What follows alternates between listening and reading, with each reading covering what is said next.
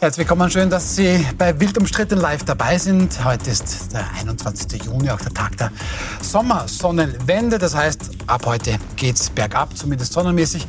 Die Tage werden kürzer, aber wohl auch immer heißer. Umstritten ist womöglich die Migrationspolitik des neuen SPÖ-Chefs Andreas Babler der dürfte jetzt, diese Politik dürfte selbst der Gewerkschaft etwas zu links sein. Das besprechen wir genauso wie, dass der Staatsschutz der DSN oder die DSN umstritten ist mit dem Umgang mit möglichen Terrorgefahren. Und jedenfalls umstritten ist ein möglicher Angriff auf die Pressefreiheit in Kärnten. Das besprechen wir mit Eva Linsinger, der Innenpolitikjournalistin des Jahres. Und lesen können wir Sie beim Profil. Schön, dass Sie wieder bei uns sind. Schönen guten Abend. Das besprechen wir auch mit Wolfgang Rosa, PR-Berater, Legende sage ich schon fast, Herausgeber des Gourmet-Magazins Falstaff, gilt als ÖVP nahe, obwohl er kein Parteimitglied ist. Schön, dass Sie da sind, Herr Rosa. Und bei uns Rudi Fussi, PR- und Politikberater, der gilt nicht nur als SPÖ nahe, der ist auch Parteimitglied und das sogar schon zum zweiten Mal. Das wäre an sich eine eigene Geschichte. Schön, dass Sie da sind. Hallo. Danke für die Einladung. Siehe da, da gibt es scheinbar Ärger ein wenig im roten Paradies. Der kommende Vorsitzende der an sich roten Gewerkschaft, der Fraktion Sozialdemokratischer Gewerkschafterinnen und Gewerkschafter, FSG, Josef Muchitsch, der richtet da heute im Ö1 Morgenjournal quasi SPÖ-Chef Andreas Babler zum Thema Migration mal Folgendes aus. Eine Willkommenskultur ohne Wenn und Aber wird es in Zukunft nicht geben. Herr Rosam, ist das jetzt schon ein bisschen Ärger im roten Paradies, wenn der eine Rote gegen den anderen Roten argumentiert? Naja, das haben wir in den letzten Wochen ja schon häufig erlebt, dass der eine Rote gegen den anderen Roten argumentiert und nicht nur das. Äh, erstaunlich ist schon, dass also der neue Gewerkschafts-FSG-Chef äh, gleich mit so starkem Geschütz auffährt. Und äh, die Frage ist, warum sagt er das und an wen sagt er das? Also offensichtlich ortet man schon in der SPÖ äh, diese zwei Lager und das sehr linke Lager und das wahrscheinlich offensichtlich äh, dementsprechend der Migration etwas anders gegenüberstehende Lager von Herrn Babler äh, scheint also das Lager der Muchitschs und Co., vielleicht auch Doskozil, das ja, der meldet sich ja nicht mehr zu Wort jetzt in den nächsten Jahren wahrscheinlich, äh, dass denen das nicht so taugt, diese Migrationskultur.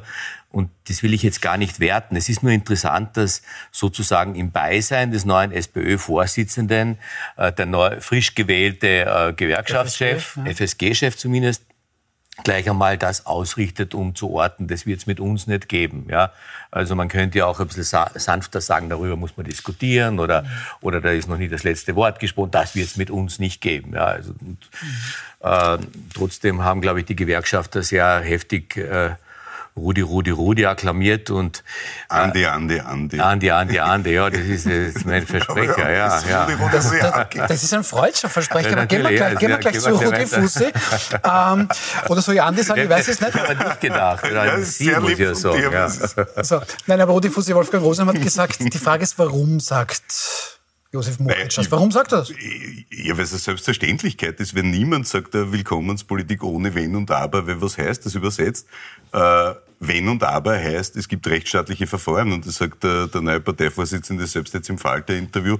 Und äh, auf die Frage, ob jetzt jede Frau zum Beispiel aus Afghanistan aufgrund der Lage dort mit den Taliban Asyl erhalten sollte, sagt er, na, weil es rechtsstaatliche Verfahren braucht. Das ist die Feststellung, die Josef Muchitsch da trifft, einer Selbstverständlichkeit, nämlich, äh, dass wir rechtsstaatliche Verfahren haben in einem Asylsystem. Das ist relativ normal, dass die Gewerkschafter an und für sich natürlich auch äh, sozusagen Bedrohung der eigenen Leute durch Zuwanderung etc. immer gesehen haben. Ich erinnere an die Ausreizung, maximale Ausreizung der Übergangsfristen bei der EU-Osterweiterung zum Beispiel, erinnert euch. Also, ähm, also da wurde da das ist, das ist völlig überinterpretiert. abgeriegelt für ja, sieben. Und das ist, das weiß, ja. ich, ich, ich glaube, das ist überinterpretiert. Falter-Interview äh, insofern spannend, weil Babler dort sagt, er weiß gar nicht, was der Unterschied ist. Er, er, kann keinen konkreten Unterschied erkennen in seiner Position und der Position vom Doskozil. Das klang äh, zu Zeiten der Mitgliederbefragung noch anders.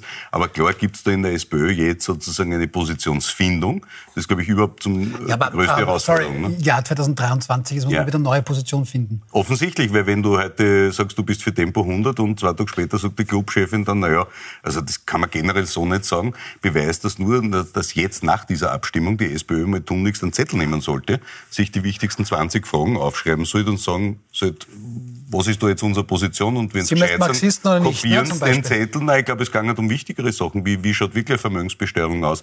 Welches Wohnmodell will man wirklich? Wie ja, ist ja, das jetzt? Sind wir, bei der, bei der und das sollte man austeilen, damit jeder das Gleiche redet, weil sonst kommt sowas raus. Aber den konkreten Andersfall, da sehe ich jetzt überhaupt keine Aufregung. Das, was Muchit sagt, ist Parteilinie.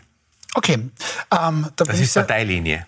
Äh, keine Zuwanderungspolitik ohne Wenn und Aber war immer die Linie der SPÖ. Ich glaube, also es gibt keine Linie der SPÖ in Danke. der Migrationspolitik und zwar jetzt nicht seit drei Wochen, sondern seit den 90er Jahren. Damals gab es, ähm, die Älteren von uns erinnern sich, da gab es einen Innenminister Löschnack, wo Teile der SPÖ-Basis dagegen äh, demonstriert haben und das zieht sich. Dieser berühmte Titel des äh, Kaiser Doskozils-Papier mhm. Integration vor Zuzug hatte schon Innenminister Karl Schlögl 1998 auch auch damals gab es ein SPÖ-Grundsatzpapier, Papier Integration vor Zuzug. Dann gab es diese Kampfabstimmung zwischen Schlögl und einem, die Drohende, die dann abgewendet wurde durch die Kandidatur Gusenbauers. Und seither zieht sich das. Mhm. Es gab die Zustimmung der SPÖ, als sie in Opposition war, unter Schwarz-Blau 1, wo dann die Wiener Integrationsstadträtin gesagt hat, die SPÖ schleimt sich bei der FPÖ an, ist ein wörtliches Zitat. Also das erzähle ich jetzt nur, um zu belegen, dieser Diskussion in der SPÖ zieht sich seit Jahrzehnten und es gibt keine Linie. Ich sehe jetzt in der Aussage von Mochic auch keinen Konflikt, aber, ja. aber es gibt diese Suche ähm, nach der Linie zwischen Humanität und Härte in der SPÖ natürlich und das ist nicht beantwortet. Ob es jetzt dem neuen Parteichef gelingt, diesen seit Jahrzehnten wabernden Konflikt zu befrieden, das werden wir sehen. Aber diese verschiedenen Richtungen gibt es und die sind auch nicht mit Schlagworten zu befrieden befriedigen, weil letztlich war das, was äh, Peter Kaiser und Hans-Peter Doskozil abgeliefert haben. Integration vor Zuzug ist ein Schlagwort. Es geht dann immer um Einzelfälle, um Einzelentscheidungen. Wie soll es ausgestaltet werden? Und da hat die SPÖ keine Antwort noch darauf. Also eine Machtdemonstration war es schon. Also nur so, das ist jetzt kein Konflikt und das ist jetzt überinterpretiert, wie Sie das sagen. Das glaube ich nicht. Das war schon eine Machtdemonstration, das war ein Statement, das war eine Positionierung und die, hat, die ist ihm nicht passiert. Also das, das hat er ganz bewusst in, in diese Richtung abgefeuert.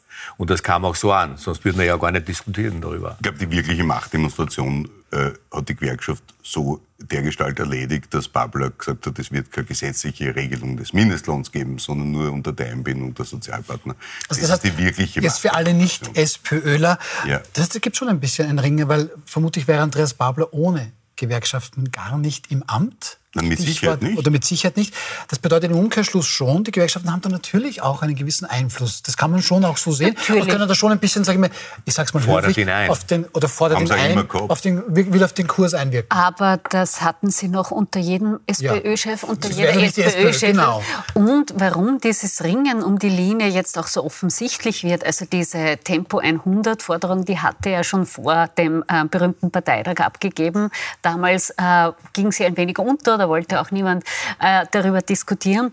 Aber warum die, all diese Debatten jetzt so virulent werden in der SPÖ, ist jetzt unter Pamela Rendi-Wagner inhaltlich sehr viele Jahre lang nichts passiert. Das heißt, die muss sich positionieren in der Klimapolitik. Wo wollen wir dahin zwischen, ähm, es ist das Recht jedes Arbeiters auf ein Auto, wie es in den 70ern hieß, oder eher in Richtung klimafreundlich und da gibt es einfach ganz verschiedene Strömungen und das wird die spannende Frage, wo stellt sich die SPÖ hin? Die halte ich auch noch für ja, unbeantwortet. Darf ich da nochmal, äh, Sie erklären das sehr, sehr schön oder sehr, sehr spannend, diese unterschiedlichen Strömungen, das haben wir jetzt offensichtlich wieder, also vielleicht ein bisschen und täglich grüßt das Murmeltier.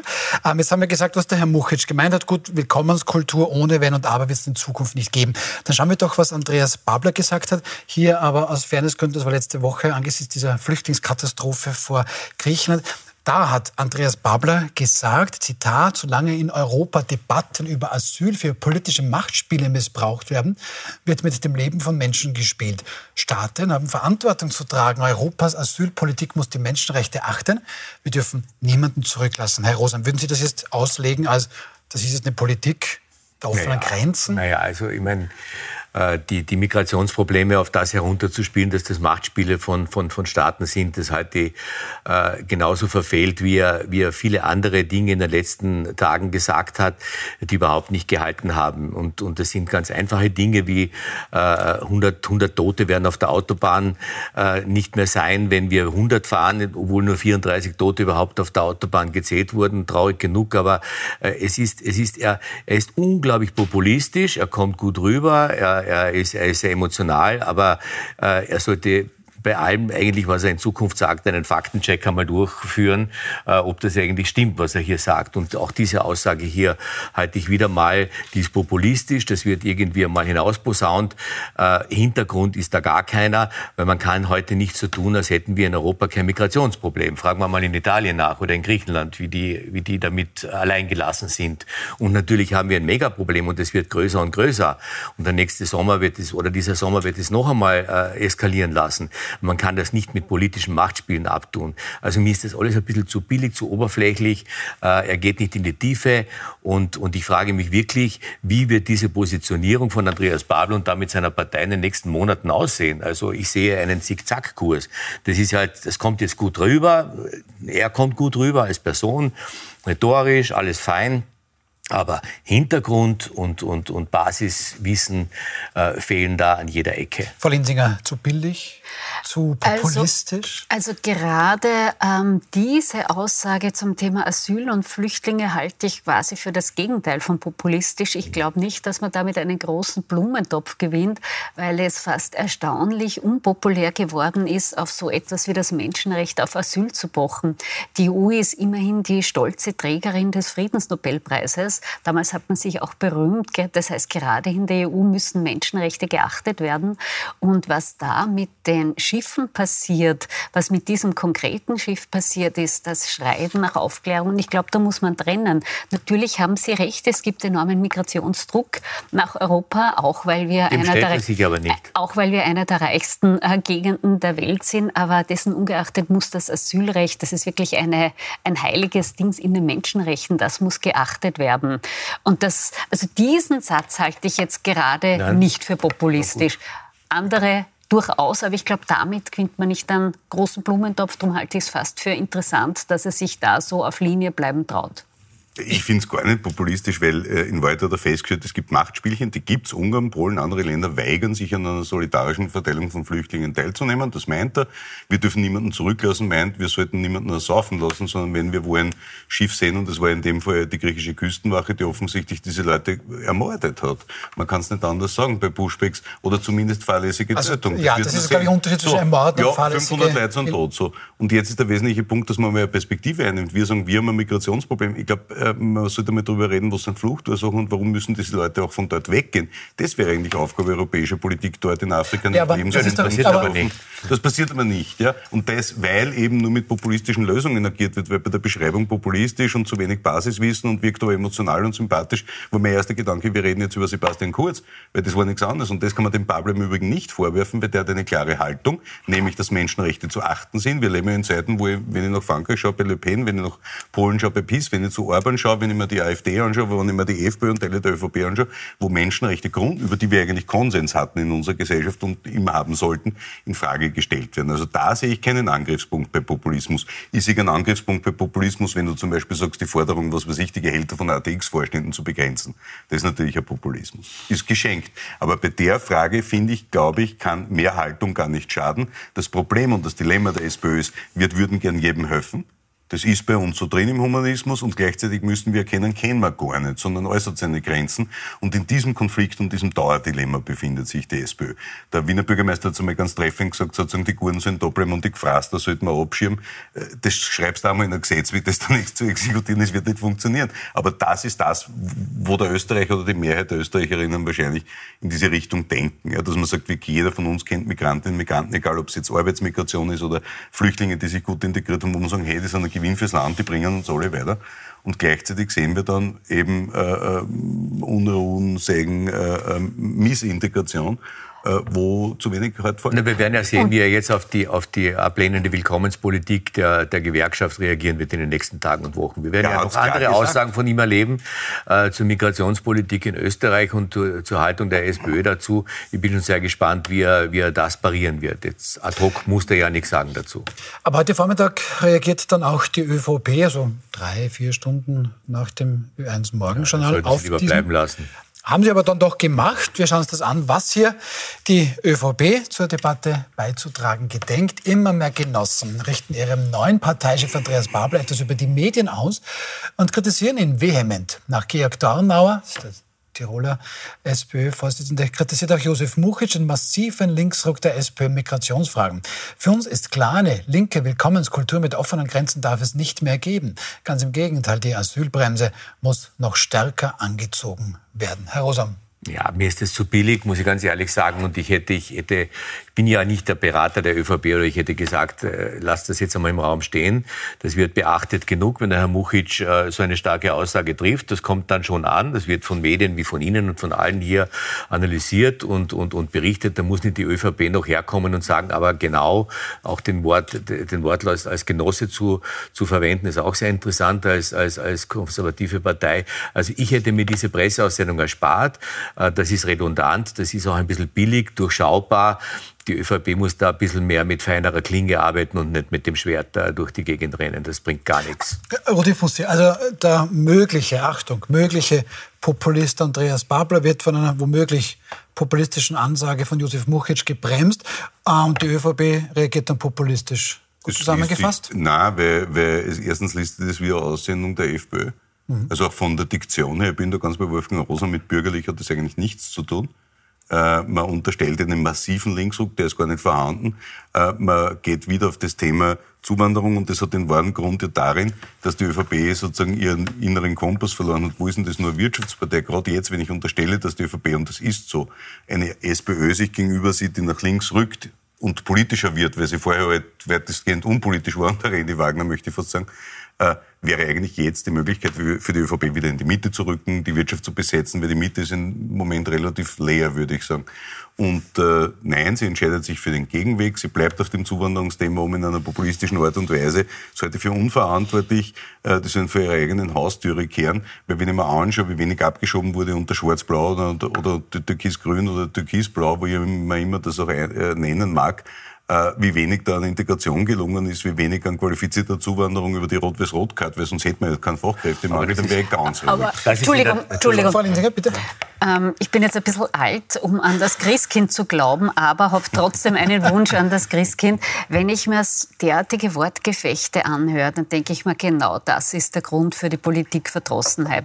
Die Leute halten das nicht mehr aus. Statt dass irgendjemand irgendwas sagt und dann äh, widerspricht irgendwie jemand in Worthülsen, denke ich mir, okay, und warum machen nicht alle gemeinsam, die Regierung gemeinsam mit den Gewerkschaften, ein wirklich vernünftiges Migrationskonzept? Die Vorzeichen haben sich geändert. Wir alle wissen, es suchen alle Branchen quer durch Österreich händeringend nach Arbeitskräften. Es gibt äh, durch den demografischen Wandel einen massiven Arbeitskräftewandel. Das heißt, es ist allerhöchste Zeit, dass sich die zusammensetzen an einem runden Tisch, was auch immer, und sagen, okay, was ist unsere Strategie? Wie können wir vernünftige Pläne machen, dass ähm, Menschen auch nach Österreich kommen? Alle wissen, wir werden Zuwanderung brauchen. Das soll natürlich nicht vermischt werden mit dem Recht auf Asyl. Aber solche Verbalhickhacks, die bringen niemand irgendetwas, keinem Unternehmer, also keiner Unternehmerin, die Arbeitskräfte sucht. Auf sonst ist man sich ja einig. Ja, aber die findet ja nicht professionell gemanagt statt. Na, das ist der Punkt. Es muss gemanagt werden.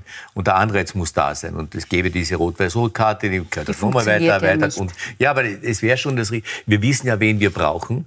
Und, und wenn, das, wenn das Angebot und der Anreiz groß genug ist, und das ist ja bei den hochqualifizierten Kräften, ist Österreich gar nicht so ein Zielland.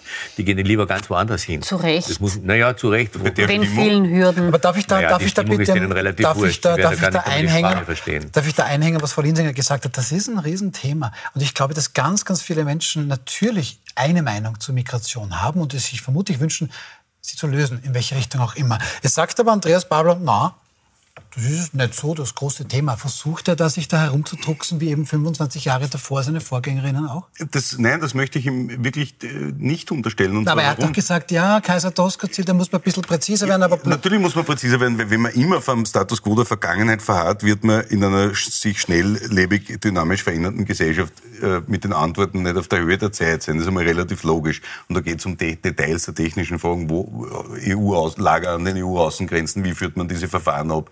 Etc. pp. Ja, aber die Debatte, ist, die Debatte das wird nun, beginnt das erst wird jetzt. Haben. Ja, viel zu spät. Andere Parteien führen sie gar nicht und sagen nur, Ausländer sind gaga. Jetzt kann man nicht der SPÖ vorwerfen, dass sie sich endlich ernsthaft inhaltlich damit beschäftigen wird. Also das würde ich ihm nicht vorwerfen wollen. Mit Sicherheit nicht. Im Gegenteil, ein Bekenntnis dazu, dass Österreich ein Einwanderungsland ist, weil das müssen wir werden aufgrund der demografischen Entwicklung, sonst ist unsere Wirtschaft tot, sonst können wir unsere Spitäler nicht mehr betreiben. Ja, aber das Bekenntnis dazu, wir tun so, als breichert man nur ein paar Gastarbeiter und die Asylanten, die da sind, die dann gefälligst wieder heimgehen. Das wird es nicht sein. Wenn wir heute schauen, wer steht noch in den Baustellen, wer arbeitet im Pflegebereich, in der Personenbetreuung, bei der 24-Stunden-Betreuung, wer sind diese Menschen? Das sind nicht die Wolfgangs, die Evas, die Werners, die Rudis, das sind Namen, die ich nicht kenne. So, weil das in der Regel Menschen sind, die zugewandert sind. Unter welchem Titel die zuwandern, das muss man klären. Der Karamel Gohari hat einen Vorschlag gemacht, der hat erzählt, Ägypter, die nach Italien kommen, die kommen illegal hin, arbeiten dort schwarz, weil es dringend braucht. Also es gibt das Bedürfnis der Wirtschaft und die selber finden auch keinen Weg, wie man das legalisieren kann. Deswegen unterstütze ich das ausdrücklich, was die Eva Linsinger sagt. Natürlich sollten sie alle mal zusammensetzen, über die Parteigrenzen hinweg. Die FPÖ kann man draußen lassen, weil die leben ja davon, dass es ein Problem gibt und nicht von der Lösung. Aber unser Standort, unsere Gesellschaft, wir bräuchten eine Lösung. Und Gut, ja, aber das wäre doch eine Chance für die ÖVP. ÖVP. Natürlich, eine, eine, natürlich. Und, und, du hast, oder Sie haben genau richtig gesagt, Jetzt äh, du und sie, du und sie, du und sie, ja genau. Aber, aber Sie haben ganz richtig gesagt, wer besetzt eigentlich die Mitte? Wer besetzt die Mitte? Und ich denke, das ist die Chance der ÖVP. Man muss es ja nie wirklich zurufen, ins Stammbuch schreiben. Du hast jetzt eine, eine nach links abdriftende SPÖ mit Babler. Du hast, du hast die, FPÖ, die, die SPÖ, du hast die FPÖ dort, wo sie ist. Und in der Mitte versucht die eigentlich legitimierte Mittepartei, die ÖVP, sage ich jetzt einmal, auch vielleicht ein Wunschdenken, äh, sich irgendwo anzubiedern. Und der Schmied ist, wird, wird nicht durch den Schmied ersetzt werden. Also die Migrationsfrage sollte man der FPÖ überlassen. Aber die Wirtschaftsfrage, und das ist eine Frage, die alle betrifft, ja, weil das, das sind Jobs, das sind Jobs, die, die es nicht gibt, die Jobs, die gesucht werden. Das ist eine gezielte Zuwanderung. Das sind hunderttausend Themen, die man ganz gut beantworten kann. Auch niemand fragt von aktuellen Politikern mehr, was ist eigentlich mit der Leistungsgesellschaft geworden? Ist das überhaupt nicht mehr gefragt? Jeder redet nur mehr über Freizeit und über wie wenig ich arbeite oder 32 Stunden und vor Lohnausgleich, redet irgend noch jemand einmal, dass man in diesem Land auch mal arbeiten muss, dass es eine Leistungsgesellschaft braucht, um einen Wohlstand für alle zu erzeugen. Und nur das, was man hat, kann man auch verteilen. Und das wäre eigentlich die Ansage der Stunde der ÖVP. Und das wär, das, ich hoffe, dass das jetzt wirklich bald passiert, weil Babler gibt es eigentlich vor. Aber wer soll das machen bei der ÖVP? Der, ÖVP konnte, konnte nichts Besseres passieren als Babler. Mit Doskozil hätten sie aber andere Themen gehabt. Ich, ich glaube, dass es für beide Parteien eine Chance bedeutet. Also wenn jetzt sowohl SPÖ als auch ÖVP die Chance ergreifen, die SPÖ beginnt einen prononziert inhaltlich deutlich linkeren Kurs zu fahren in Themensetzung und auch Habitus, das wäre für die ÖVP eine perfekte Chance, wenn sie dennoch Wirtschaftskompetenz hat. Sie hat so einen alten Ruf als Wirtschaftspartei, das ist in den vergangenen Jahren verloren gegangen, auch wegen der starken Konzentration auf Sicherheits- und Migrationsthemen. Aber ich glaube, es wäre für beide eine gute Chance und das würde auch das Spielfeld für die FPÖ deutlich verengen. Mhm. Das aber fast ein bisschen Plädoyer wieder für große Koalition. Nein, gar nicht. Nein. Nein. für eine inhaltliche Auseinandersetzung. Es braucht eine starke Mitte. Es braucht eine starke Mitte, weil sonst haben wir nur einmal links, einmal rechts. Und wer, wer besetzt die Mitte? Und ich meine, äh, die Neos versuchen es ja ein bisschen verkrampft, ja, aber die sind einfach zu, zu, zu nicht schlagkräftig genug, nicht klar genug in ihren Aussagen. Also ich, ich war aber man immer, kann das trauen Sie sich eigentlich, müsst, eigentlich müssten die Neos ja unglaublich realisieren in Zeiten wie diesen. Und das tun sie nicht. Man kann sie auf den Punkt bringen. Die ÖVP hat ihre Wirtschaftskompetenz aufgegeben. Die Wirtschaftspolitik, die sie betreibt, ist eine Politik der industriellen Vereinigung und mit Sicherheit nicht die der Wirtschaftskammer. Naja, das, das, muss man erstens feststellen. Zweitens, die SPÖ ja, hat, sich, hat sich orientiert sehr an Gewerkschaftspositionen und ist, was jetzt out of the box denken und progressive Positionen. Äh, äh, auch nicht auf der Höhe der Zeit, weil Leistung, und da bin ich ganz bei dir, Leistungsgesellschaft, über die muss man reden und über die kann die ÖVP reden, aber auch die SPÖ, weil Sozialdemokrat kannst du sehr wohl sagen, na, wer ist denn wirklich ein Leistungsträger? Und ist es normal, dass die einzige Einkommenssorte mit der eigenen Leistung verbunden ist, nämlich die eigene Arbeit, egal ob als Selbstständiger oder als Angestellter? Ja, die ÖVP hätte schon die Kompetenz. Mit 50 besteuert wird, während die Erbschaft nicht besteuert wird. Das ist schon also, ich, ich hoffe, wir können es mal zusammenfassen, da ist schon einiges jetzt im Diskutieren. Da werden es schon noch mal Dinge vielleicht auch ein bisschen besser eingestellt oder angesprochen. Das mag doch etwas Positives sein und das sehen wir hier. Das hat die SP schon in Gang gebracht. Ja, und das können auch die anderen Parteien, wenn ich sie richtig verstanden habe, hier mal auch ein bisschen ihre Positionen vielleicht neu erarbeiten. Dann lassen wir bitte dieses Thema mal für den Moment sein und schauen zum nächsten. Zu diesem offenbar geplanten Terroranschlag auf die Wiener Regenbogenparade, die sogenannte Pride am Wochenende, sind es neue Details bekannt gegeben worden. So zum Beispiel einer der drei Verdächtigen, der soll nicht bloß ein paar Messer vorbereitet haben. Der 17-Jährige soll bereits im letzten Jahr versucht haben, eine AK-47, ein Kalaschnikow Sturmgewehr für womöglich eindeutige Zwecke zu kaufen. Rudi Fuß, übermorgen am Freitag, da startet in Wien das große Donauinselfest. Das ist Europas größtes Open Air, das muss man eigentlich jedes Jahr dazu sagen. Jetzt hat auch der Staatsschutz für dieses Festival eine Bedrohungslage mal festgestellt. Interessant hier, das sagt jetzt vor diesem Fest. Bei der Pride oder vor der Pride hat das niemand gewusst. Da gab es am nächsten Tag, nach der Pride, eine Pressekonferenz übrigens. Ähm, wieso warnt man jetzt vor dem Fest? Ich glaube, dass das Ausdruck einer Kommunikationsstrategieänderung ist. Äh, man hat beim Volksstimmefest gar nichts gesagt, dass es eine konkrete Anschlagsgefahr gab. Das hat man dann zufällig erst in einem Bericht lesen dürfen, äh, äh, einige Zeit danach. Jetzt hat man sich hingesetzt wegen einem 14-, 17- und einem 20-Jährigen mit Plastikpistolen und ein paar blöden Chats offenbar und hat eine PK gemacht und dort die Einführung des Bundestrojaners gefordert, der verfassungswidrig ist und den der Verfassungsgerichtshof nie einführen lassen würde. Und ich sehe da eine Kommunikationsänderung. Man versucht jetzt aktiv zu sein und ständig zu sagen, na, wir brauchen da jetzt neue Waffen in unserer Hand als, als Staatssicherheit, damit wir die Sicherheit der Bürgerinnen garantieren können. Und ein Stück weit ist es natürlich auch ein Surfen auf einem Unsicherheitsgefühl, weil Angst ist eine der stärksten Emotionen, die wir als Menschen haben. Ich erachte das als gefährliches Spiel, als einen wirklichen Ritt auf der Rasierklinge sozusagen, sehe das sehr skeptisch, diese Strategie kann sie nachvollziehen, wenn man eben für Verschärfungen und den Einsatz neuer Technologien mhm. ist, die mit unserer Verfassung nicht vereinbar sind. Das weil das Peinliche, nein, es ist keine Verschwörungstheorie, Wolfgang, weil das Peinliche an diesem Fall war ja, es war ja nicht die gute Arbeit äh, des DNS, sondern man hat ja mehrfach heute lesen und hören dürfen, dass der ausländische Dienste uns mehrfach gewarnt Ja, das muss man, da muss man ein bisschen differenzieren, weil das ist ja genau das Argument, könnte ich besser überwachen, mhm. brauche ich die ausländischen Dienste nicht. Aber spannend ist nur, es gibt auch in die Runde... in Wien nicht verhindert im Übrigen, da hatten wir ähm, alle Informationen. Ja, aber ich glaube, das ist schon ein bisschen, ich, ich bleibe bei der Verschwörungstheorie, das ist, also da, da, da interpretiert man schon sehr viel hinein, äh, was ich so nicht sehe. Ich denke, äh, die, die Aufmerksamkeitsmachung auf, auf mögliche Gefahren ist ein Verbund mit einer Sensibilisierung und einer verschärften Beobachtung. Und das, das, das, das spielt schon eine Rolle. Wenn, wenn die Menschen wissen, es kann passieren, an jeder Ecke. Und wir, waren ja ein Land, wirklich, wo man gedacht hat, bei uns wird sowas nie passieren, ja, bis, bis jener Terroranschlag äh, vor drei Jahren passiert ist. Und wir, wir dachten immer, wir sind, warum auch immer, äh, Österreich macht, in Österreich, natürlich hatten wir das schon oft in der Vergangenheit. Und ich denke, es ist die Sensibilisierung, die damit kommuniziert wird, wo man sagt, pass auf, das ist ein großes Ereignis, das kann jederzeit an jeder Ecke passieren. Und ich glaube, wenn die Menschen diese Sensibilisierung haben, besser hinschauen, dann kann auch, können auch Dinge verhindert werden. Na, es ist die, einfach nur, nur darauf zu vertrauen, dass, dass das eh etwas nicht, nie passiert. Die Zeiten sind vorbei, auch in Österreich. Aber das habe ich auch ähm, nicht gesagt. Ja, aber jetzt möchte ich gerne wissen, wie Frau Linsinger das einordnet. Ist, ist das jetzt eine Verschwörungstheorie? Theorie oder ist da womöglich schon noch was dran, dass hier äh, die Direktion für Staatsschutz und Nachrichtendienste DSN hier quasi warnt oder auch mehr Kompetenzen fordert?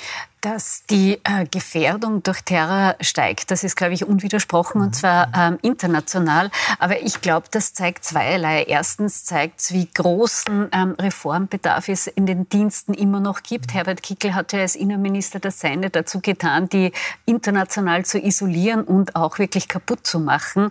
Und da zeigt sich, äh, wie großen Aufholbedarf es noch gibt. Und das äh, Zweite, das sich zeigt, ist, dass dieser Ruf nach dem Bundestrojaner, der jetzt wieder erschallt, Urteilsfalter kommt sehr schnell, aber da gibt es Bedenken des VfGH und zwar sehr mhm. gravierende. Und gäbe es die nicht, das steht ja sogar im Regierungsprogramm, wäre das wohl wahrscheinlich längst umgesetzt. Mhm. Aber das geht eben nicht so leicht. Und mir sind immer diese ganz schnellen Antworten, ich kann jetzt und will das auch nicht abschätzen, wie schwer die Bedrohung war durch diese drei junge Männer. Aber diese ganz schnellen Antworten, das ist mir immer etwas zu schnell und billig. Und ich denke, gerade bei Sicherheit, wo, wo es in den Grundrechtebereich hineingeht, sollte man sich wirklich gründlich überlegen, nutzt es was, da mehr Rechte zu geben oder ähm, sollten einfach die Dienste besser organisiert werden. Möglicherweise wäre das eine bessere Lösung. Das wirft jetzt einige Themen auf. Ähm, gleich nach der Pause ähm, hören wir auch dem Anwalt des 14-jährigen Tatverdächtigen zu. Also der ist völlig fassungslos und argumentiert auch in die Richtung, ob da nicht vielleicht ein gefährliches Spiel der DSN gespielt wird. Bleiben Sie dran, wir sind gleich wieder zurück.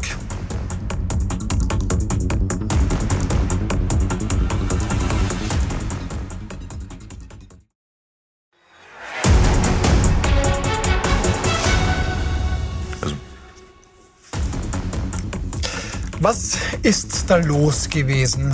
Ähm, diese mögliche Terrorgefahr, dieser geplante Terroranschlag auf die Pride am Wochenende. Hat man das nur rausgespielt, um womöglich bestimmte politische Zwecke zu bedienen? So ein mögliches Narrativ. Der Anwalt eines der drei Tatverdächtigen, eines 14-Jährigen, der aktuell in Untersuchungshaft sieht, der bedient auch dieses eine Narrativ. Hören Sie mal auf seine Worte.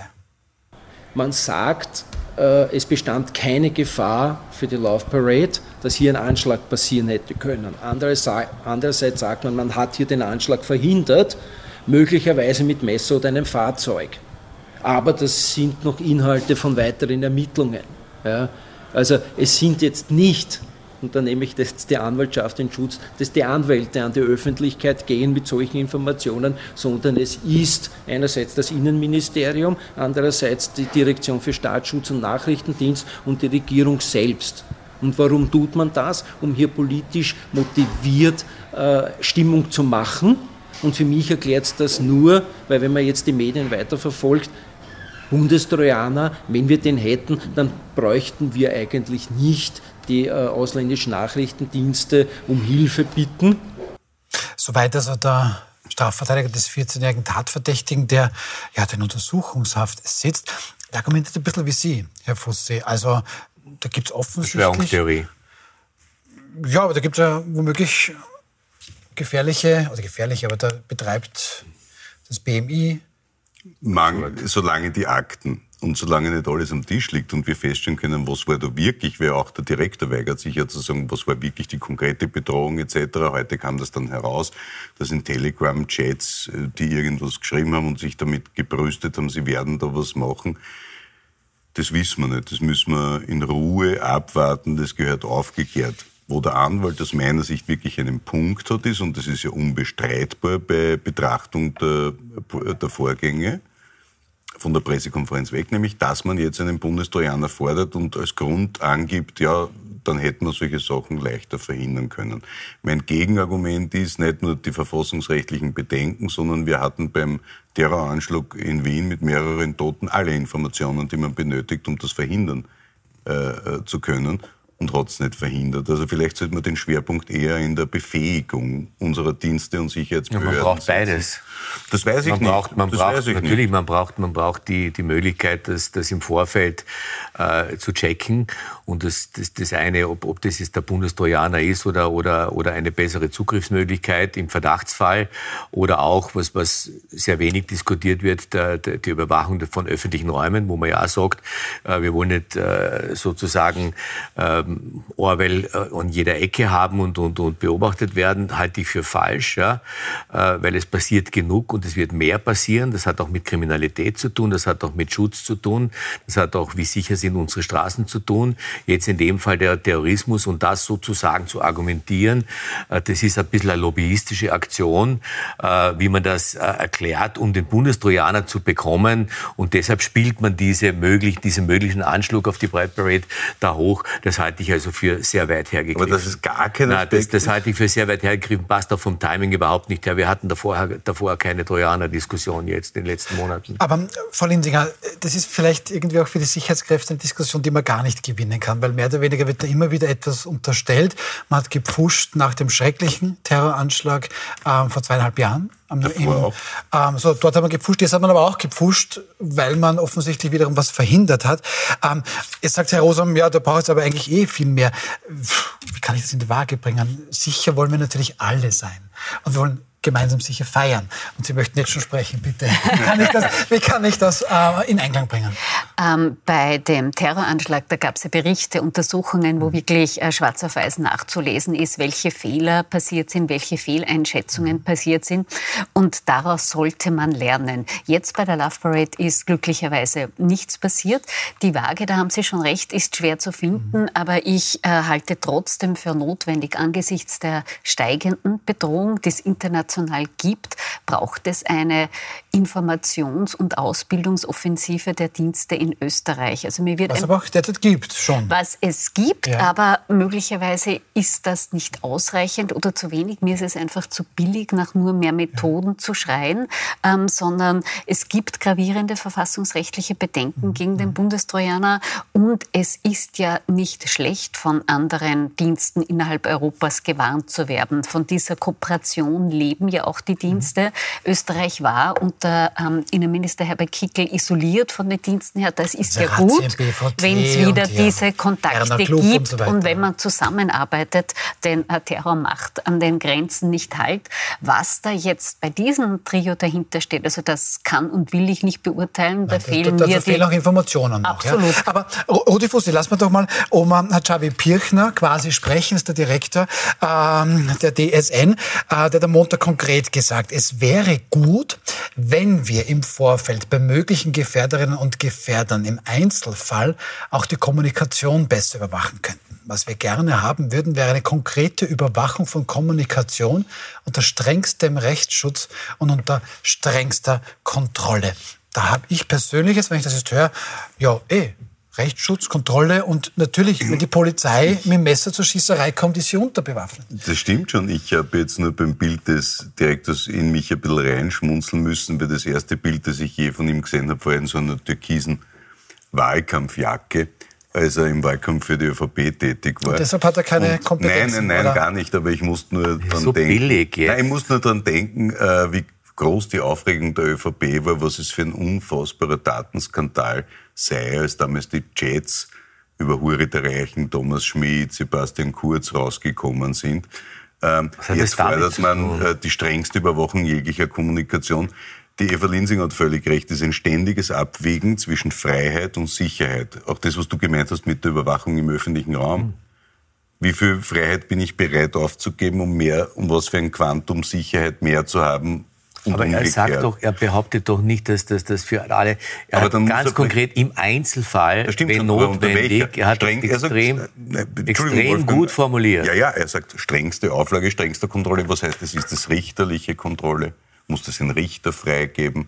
Das gehört präzisiert vom Grunde nach gibt es gegen den Satz, da bin ich bei dir nichts einzuwenden. Und ich erwarte mir das auch von einem, von einem Direktor für Sicherheit. Alles okay. Ich erwarte mir das, weil ich erwarte mir, welche Maßnahmen werden aus diesem Learning jetzt wieder gesetzt. Ja. Und ich meine, Eva Linsinger hat es natürlich richtig gesagt, dass der Terror ist keine österreichische Angelegenheit und keine deutsche.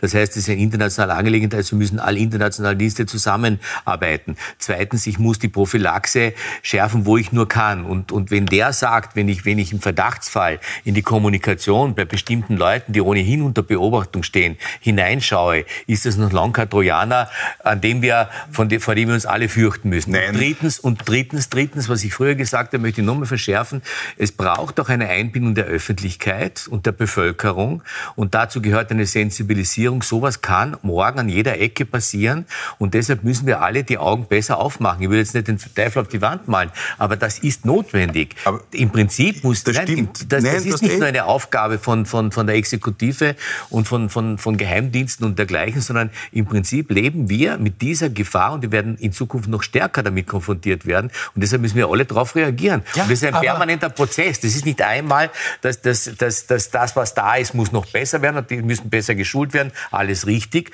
Aber wir brauchen noch neue Maßnahmen. Und nichts anderes hat da aber hier gefordert. Weißt du, was mir am meisten ganz kurz noch, was mir wirklich stinkt ist, und das muss ich mal sagen, es stinkt mir wirklich, es ist natürlich ein reiner Zufall, dass wenn es um irgendwelche Ausländerburm geht, die jetzt die österreichische Staatsbürgerschaft haben, aber denen man halt irgendeinen islamistischen Hintergrund hinterstellen kann, da wird auf einmal informiert, als rechtsextreme Anschläge geplant haben. Wir haben ja gesehen, was in Deutschland passiert ist mit den Morden etc. Aber das ist keine Entschuldigung für den islamischen nein, Terrorismus, Nein, oder? überhaupt im Gegenteil, aber diese Informationspolitik, dass man, wenn rechtsextrem, dass rechtsextreme Gefahren die vorhanden sind, kleiner gemacht werden von politischen Akteurinnen und in, in, der Stadtsicherheit und gleichzeitig islamistische Gefahren, die ebenfalls vorhanden sind, tendenziell überhöht werden, das, das geht mir wirklich auf die Nerven. Frau Lindinger, können Sie das noch irgendwie auf einen Punkt bringen in aller Kürze? Weil, ja, bei uns. Bader Meinhof ist schon lange her. Ja, ja gut, okay.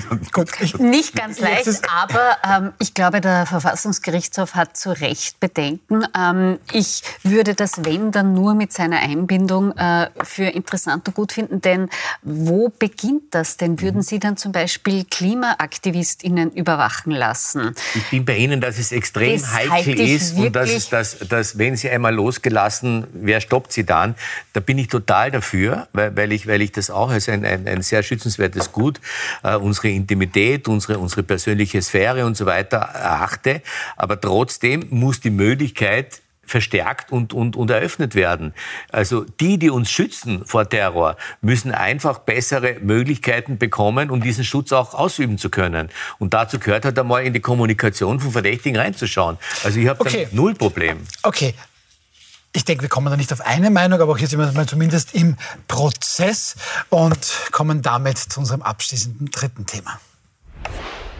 Und das ist nicht weniger emotional. Das klingt irgendwie nach einem Krimi, der überall, aber doch nicht in Österreich spielen könnte. Ein offensichtlich unbequemer Journalist, weil er die Wahrheit, einen Skandal herausfindet, deckt da einen Finanzskandal im Klagenfurter Magistrat auf so weit, so normal. Aber plötzlich stehen da beim Polizeibeamte vor der Tür, konfiszieren sein Handy, seinen Computer. Das ist ein massiver Angriff auf die Pressefreiheit, wie auch Walter Chefredakteur Florian Klenk gegenüber Puls 24 erklärt. Der Vorwurf lautet, dadurch, dass der Journalist korrekt wiedergegeben hat, was ihm ein Beamter gesteckt hat, also ein Geheimnis, das der Beamte offenbart hat, wiedergibt, macht sich dann der Journalist strafbar. Das ist hanebüchener, gefährlicher Unsinn, weil Journalismus auf der ganzen Welt, von Panama Leaks bis allen Aufdeckungen, die in dieser Republik aufgedeckt wurden, davon lebt, dass wir Dinge, die möglicherweise nicht öffentlich sind, aber von öffentlichem Interesse sind, aufdecken. Und daher hat der Staat das Redaktionsgeheimnis im Gesetz verankert und macht ihm nur zum Vorwurf, dass er Dokumente, die er erhalten hat, von zwei, angeblich von zwei Beamten, dass er diese Dokumente veröffentlicht hat, um auf einen Missstand in der Klagenfurter Stadtverwaltung hinzuweisen. Er hat aufgedeckt, dass unglaublich viel Steuergeld in Form von Überstunden an Spitzenbeamte des Magistrats Klagenfurt gezahlt wird, an eine äh, und von dort auch wieder an andere Spitzenbeamten. Und da, darüber hat er berichtet. Und die Berichte waren alle richtig und wurden nie in Frage gestellt und auch nie medienrechtlich verurteilt, sondern man macht ihn jetzt einen Journalisten zum Kriminellen. Und das ist ein Paradigmenwechsel, das ist ein Tabubruch, so wichtig, ich möchte mit Ihnen beginnen, Frau Linsinger. Sie haben da quasi eine Offenlegung, die Ihnen ganz, ganz wichtig ist, gleich anzubringen.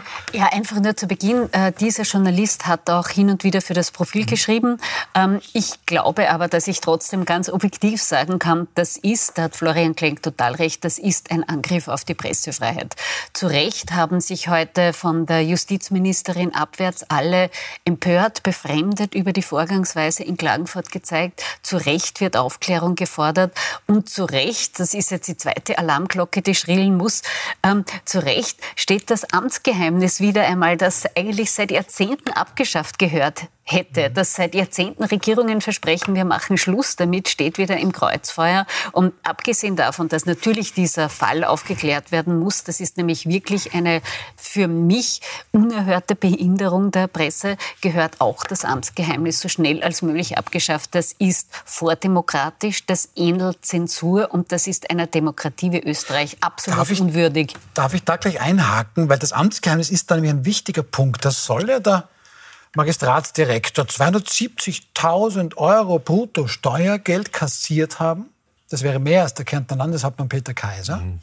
Und weil der Journalist das rausfindet, hat er gegen das Amtsgeheimnis verletzt. So, ich bin aber noch nicht fertig. Jetzt sagt Gegen er offenbar... Amtsgeheimnis haben seine Informanten verletzt. Stimmt. Das ist der Bild. Aber er hat die Beihilfe zur Verletzung des Amtsgeheimnisses ja, ja. gemacht. Und jetzt offensichtlich, das wissen wir nicht, aber ruft dann jemand aus dem Magistrat bei der Polizei und bei der Staatsanwaltschaft an und die meinen, ja, passt, den kriegen wir. Äh, denkt in Klagenfurt, denkt man da anders? Nein, das ist gar nicht nur ein Klagenfurter Phänomen. Also drei Dinge. Erstens, es gibt überhaupt keinen Zweifel, ja, das ist ein Angriff, äh, der schwer zu verurteilen ist gegen die Medienfreiheit. Das geht gar nicht. Nummer eins. Nummer zwei, ja, das Amtsgeheimnis gehört abgeschafft, denn wenn das Amtsgeheimnis nicht gewesen wäre, hätten wir jetzt kein Voll. Und drittens, jetzt kommt aber ein Punkt, den möchte ich schon noch in die Diskussion werfen die Staatsanwälte in diesem Land sind mir zu sehr und zu oft von der Rolle. Und jetzt einmal ist ein Journalist dran, was gut ist, weil, weil, weil, weil natürlich die Empörung eine ganz andere ist. Aber ich möchte die unzähligen Hausdurchsuchungen, Beschlagnahmungen von Telefonen, auf irgendeinen kleinen Verdacht, auf nichts hin, vielleicht so nach dem Motto, Zufallsfunde haben wir dann schon. Ich, nehme keine Politiker in Schutz. Da, da gibt's da gibt's ganz andere Leute, Steuerberater, Rechtsanwälte, PR-Leute, alle möglichen Leute. Ja, wir zwei Gott sei Dank noch nicht, aber dieses Land ist unter einer bestimmten, unter eine bestimmte Kuratel von Staatsanwälten, die ein, wie, wie ein System in der Justiz selbst agieren, geraten. Und ich hoffe, dass man an diesem Fall jetzt, an diesen wirklich offensichtlichen und völlig unzulässigen Angriff auf die Medienfreiheit, auch dieses Thema mal aufrollt. Wie weit gehen eigentlich Staatsanwälte? Wie schnell ist da etwas unterschrieben, eine Hausdurchsuchung? Wie schnell ist die Beschlagnahme eines, eines Handys unterschrieben? Und, und, und du bist einmal, du bist einmal dann Monate, wenn nicht Jahre äh, äh, unter Verdacht und, und, und das geht nicht. Also ich, ich brauche hier eine, eine andere Kontrolle in diesem Land. Ich fordere das ein über Staatsanwälte, die eine reine Behörde sind. Äh, und ich denke, dass in der Justiz das schon sehr heftig diskutiert wird und dass sehr viele Menschen in der Justiz das ähnlich sehen. Hier ist in den letzten Jahren ein Staat im Staate nicht, aber ein, eine, eine Behörde in einer, in, in, in, in, in, im Zuge der Justiz äh, zu einer Eigenmächtigkeit gelangt, die so nicht mehr weitergeht. Odi Fussi. Ich stimme Wolfgang zu äh, bei Punkt 1 und bei Punkt 2. Und damit Amtsgeheimnis, Pressefreiheit, ja. Amtsgeheimnis gehört sofort weg. Wenn die Frau Sadic was machen will, dann soll es mit der Frau Edstadler reden und mit allen anderen und endlich damit abfahren. Das ist das Erste. Amtsgeheimnis, Informationsfreiheitsgesetz etc. pp. Da sind wir, was Transparenz betrifft, in Österreich ganz hinten dabei. Schlusslicht. Äh, das Erste ist, dass das ein unmöglicher Angriff auf die Pressefreiheit ist, ist unbestritten. So, bei Punkt 3 würde ich gerne ein bisschen mit dir streiten wenigstens. Ähm, denn ähm, Erstens kann kein Staatsanwalt eine Hausdurchsuchung unterschreiben, sondern braucht dafür einen richterlichen Beschluss. Das heißt, es gibt schon sozusagen eine Sicherheitsschleife bei der Staatsanwaltschaft, nämlich es muss ein freier, unabhängiger Richter das unterschreiben, bevor es zu einer HD kommt. Das ist das Erste. Das Zweite ist, wir leben in Zeiten, da wirst du mir unbestritten zustimmen, wo das Vertrauen in die Institutionen sinkt und äh, sie von äh, links außen, rechts außen und Fake News im Internet unter äh, Beschuss kommen. Und ich weiß, dass dir so wie mir die demokratischen Institutionen ein wichtiges Anliegen sind. Ich glaube, dass wir uns keinen Gefallen tun, wenn wir die Staatsanwälten so pauschal sozusagen als Problem darstellen. Ich bin der festen Überzeugung, und das zeigt auch die Verurteilungsquote, nämlich der Anklagefälle, dass die sehr gute Arbeit leisten. Dass die genauso ein Problem Keine Pauschalverurteilung, keine aber Pauschalverurteilung. So eine Anklage Nein, die Kritik, die Kritik über bestimmte Staatsanwälte kommt aus der Staatsanwaltschaft selbst. Ja, aber bei dir, da, da können wir gerne fair enough, da können wir drüber reden. Aber bei dir, das wollte ich nur Aber es ist möglich geworden und das gab es. Ja, aber das gab es immer, das Einzelne. Nur du hast Sicherheitsschleifen etc. Die Häufigkeit und die Unverhältnismäßigkeit, die wir derzeit. Das waren ja glamouröse Fälle und das ist aber gut, weil früher gab es diese Fälle. Warum gab es die in der Öffentlichkeit nicht und warum gab es da keine Hausdurchsuchungen? Weil man diese Verfahren wie ein ehemaliger führender Sektionschef und jetzt wieder Sektionschef, wie hat er gesagt, der Schlagen hat. So, und das ist der Grund. Und nicht, weil die aggressiver werden, sondern weil Gott sei Dank das Selbstverständnis sich in dieser Gesellschaft aber und auch in der Justiz möchte, verändert ich möchte trotzdem, ich möchte trotzdem Würde ich meinen. Nochmal abschließend zu Eva Linsinger kommen. Ähm, wo ist jetzt das Problem? Vielleicht ist es irgendwo dazwischen. Also, die Staatsanwälte bzw. die Richter, ähm, die sind Justiz, die sind nicht Legislative. Das heißt, die können ja die Anzeige, hier wurde das Amtsgeheimnis verletzt, die müssen dem nachgehen. Vielleicht sind die gar nicht das Problem, sondern das Amtsgeheimnis oder ist beides das Problem? Erstens würde ich nicht gerne die Fälle vermischen, ja. äh, all die Ermittlungen und nur ein Satz zu Ihnen, Herr Rosam. Äh, es ist kein Einbruch in die Privatsphäre, die Chats, die berühmten von Thomas Schmidt zu durchleuchten, sondern da haben sich Amtsträger über Amtsgeschäfte mit Steuergeld ausgetauscht. Da gibt es ja wohl ein Recht der Öffentlichkeit, informiert zu werden. Mir ist aber dieser eine Fall wichtiger, wo es jetzt ähm, der aktuelle Fall, wo es um die Pressefreiheit gibt und ich denke einen wirklich besseren und zwingenderen Anlass, das Amtsgeheimnis abzuschaffen, mhm. gibt es nicht. Das ist jetzt schon x-mal versprochen worden. Es war eigentlich für Juni versprochen, geht sich weniger überraschend leider, leider nicht aus. Jetzt soll es ja. der Herbst werden. Da könnte sich jetzt wirklich die Regierung äh, aufraffen und sagen, wir schaffen das endlich ab. Jede Regierung seit Werner Feimann hat es versprochen. Damit könnte jetzt Schwarz-Grün berühmt werden und sagen, wir schaffen es, es ab. und zwar diesmal aber, wirklich. Na, aber es ist glaube, nicht so billig. Es ist nicht so billig. Die Willkür, die Willkür von einzelnen Teilen einzelnen Teilen in, in, in, der Justiz, die ist vorhanden. Und da rede ich jetzt nicht von den paar Politikern oder von Herrn Schmidt oder von diesen Leuten. Ich rede von Menschen, die, die, die mit der Politik im Prinzip gar nichts zu tun haben. Und es geht rucki zucki. Aber dann. Es genügt, es genügt irgendetwas. Und jetzt hat es einen Journalisten erwischt. Jetzt hat es einen Journalisten erwischt. Natürlich, die ganze Republik ist im Aufruhr. Angriff auf die Medienfreiheit. Gott sei Dank. Ich meine, jetzt, das ist, so traurig dieser ganze Fall ist. Aber, so Herr Rosam, ich muss, ich aber muss jetzt, jetzt, jetzt, ich möchte das schon breiter diskutieren, weil es geht nicht nur um einen Journalisten. Es geht um, ein, um eine Art, wie man hier verfährt. Und dieser Journalist, da sind wir ja uns einig, ist ja genau das Beispiel, so geht's nicht. Aber so geht's nicht, ist ein guter Punkt. Ich bin nämlich am Ende der Sendezeit, oder wir sind am Ende der Sendezeit und da können wir nicht weiter, so geht's nicht, nämlich. Ja. Nächste Mal. Das nächste Mal. Gut. Diskutieren wir weiter. Aber das, das ist das Amtsgeheimnis bis dorthin abgeschafft. Nein. Das wäre schön. Frau Linsinger, Frau Linsinger der ist lieb, aber nein, das wird sich leider nicht ausgehen. Ich sage sehr herzlichen Dank, Eva Linsinger, Rudi Fussi, Wolfgang Danke. Rosa. Wenn Sie denn wollen und morgen auch bei uns sein möchten, dann freuen Sie sich auf Sachechef Matthias Winkler, Kommunikationsberaterin Christina Aumeier-Hayek und der ehemalige Chef der Kommunikation der Bundes-SPÖ, Matthias Euler-Rolle, werden in Wild umstritten morgen ab 20.15 Uhr sein. Wir sehen uns dann morgen wieder.